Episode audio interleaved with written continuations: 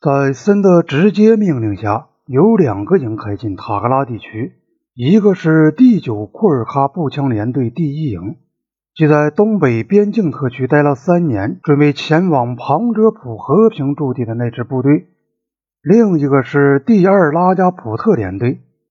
拉加普特士兵们也是刚结束在东北边境特区的三年巡行任务，正在平原准备开往北方邦。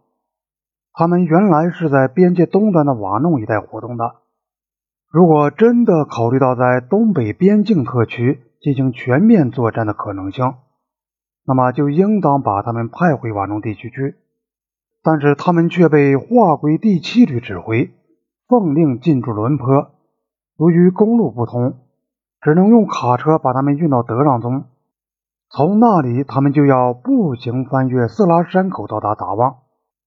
他们不能适应那样高的地方，他们穿着夏季的单衣，在连绵不断的阴雨中行军，在野外宿营。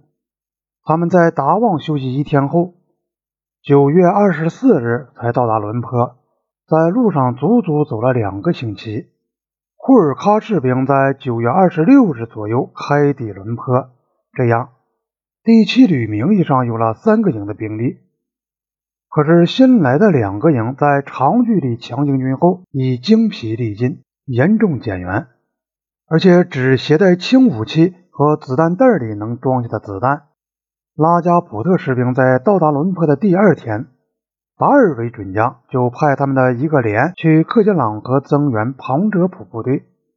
当考尔就任时，印军的部署如下：在克杰朗河，第九庞德普联队加上第二拉加普特联队的一个连，还有一个中型机枪排两挺机枪；在伦坡，第七旅旅部第二拉加普特联队的另外两个连。第九库尔喀部队联队第一营，一队重迫击炮，一个机枪连的剩余部分和几名工兵，还有一个步兵营及第四禁卫军联队，正在开赴伦坡的途中，十月九日才到达。在达旺，第四炮兵旅所属的两个步兵营，第一西克联队和第四高尔瓦尔步枪联队，第七旅调走后。由该旅负责达旺的防务，他们有几门山炮和重迫击炮。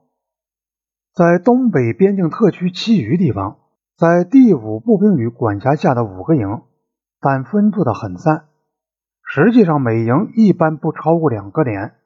还有一个营正在去瓦弄途中。再细看一下克杰朗河地区部队的分布。四个步兵连分布在长达七英里左右的沿河前线上，要三天时间才能从一侧走到另一侧。十月初，森下令占领塔格拉山脊最西端的张勒，这个地方控制着通往西面的主要山口的通道。达尔维和乌姆拉乌辛俄都说，在赶走中国部队的作战行动开始之前，不应占领张勒。他们认为。过早的占领张勒，就会暴露印度的意图，使中国部队预先提防。森否定了他们的意见，在十月四日把庞遮普部队的一个连派往张勒，从他们当时的阵地前往张乐要走两天。森还下令说，第七旅在开始行动前准备十五天的给养，而不是乌姆拉乌辛格规定的三十天的给养。乌姆拉乌辛格对这一项他称之为军事上错误的命令提出了抗议。这大概是他被调往纳加和巴基斯坦前线去之前发出的最后一次电报。十月四日，当考尔森和乌姆拉乌辛格在提斯普尔商谈的时候，第四师师长普拉沙德又一次到伦坡去见达尔维。达尔维问道。他们和乌姆拉乌辛格提出的关于实施里沃纳作战行动的意见和方案的下落如何？据达尔维说，普拉沙德当时回答说：“你听着，老兄，没有人对你们那个烂弹琴的意见发生兴趣，他们关心的只是你们发动赶走中国部队总攻势的日期。”接着，他告诉达尔维说：“考尔接替了乌姆拉乌辛格。”并命令达尔维立刻前往克杰朗格。达尔维提出抗议，我对他说：“高级军官在夜里像小偷一样跑掉，太不体面了。我们怕谁？是怕中国人，还是怕我们自己的上司？”不过他当然还是走了。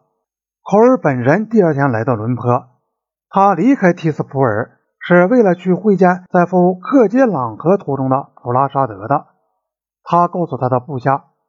在里沃纳作战行动完成之前，他是不会回去的。但是在起飞之后，他又决定去伦坡。他在中午到达，当时达尔维已赴克杰朗河，代理他职务的旅参谋长和别的军官一起去看究竟是谁突然乘直升飞机来了。结果，这个旅参谋长第一个挨到了考尔的训斥。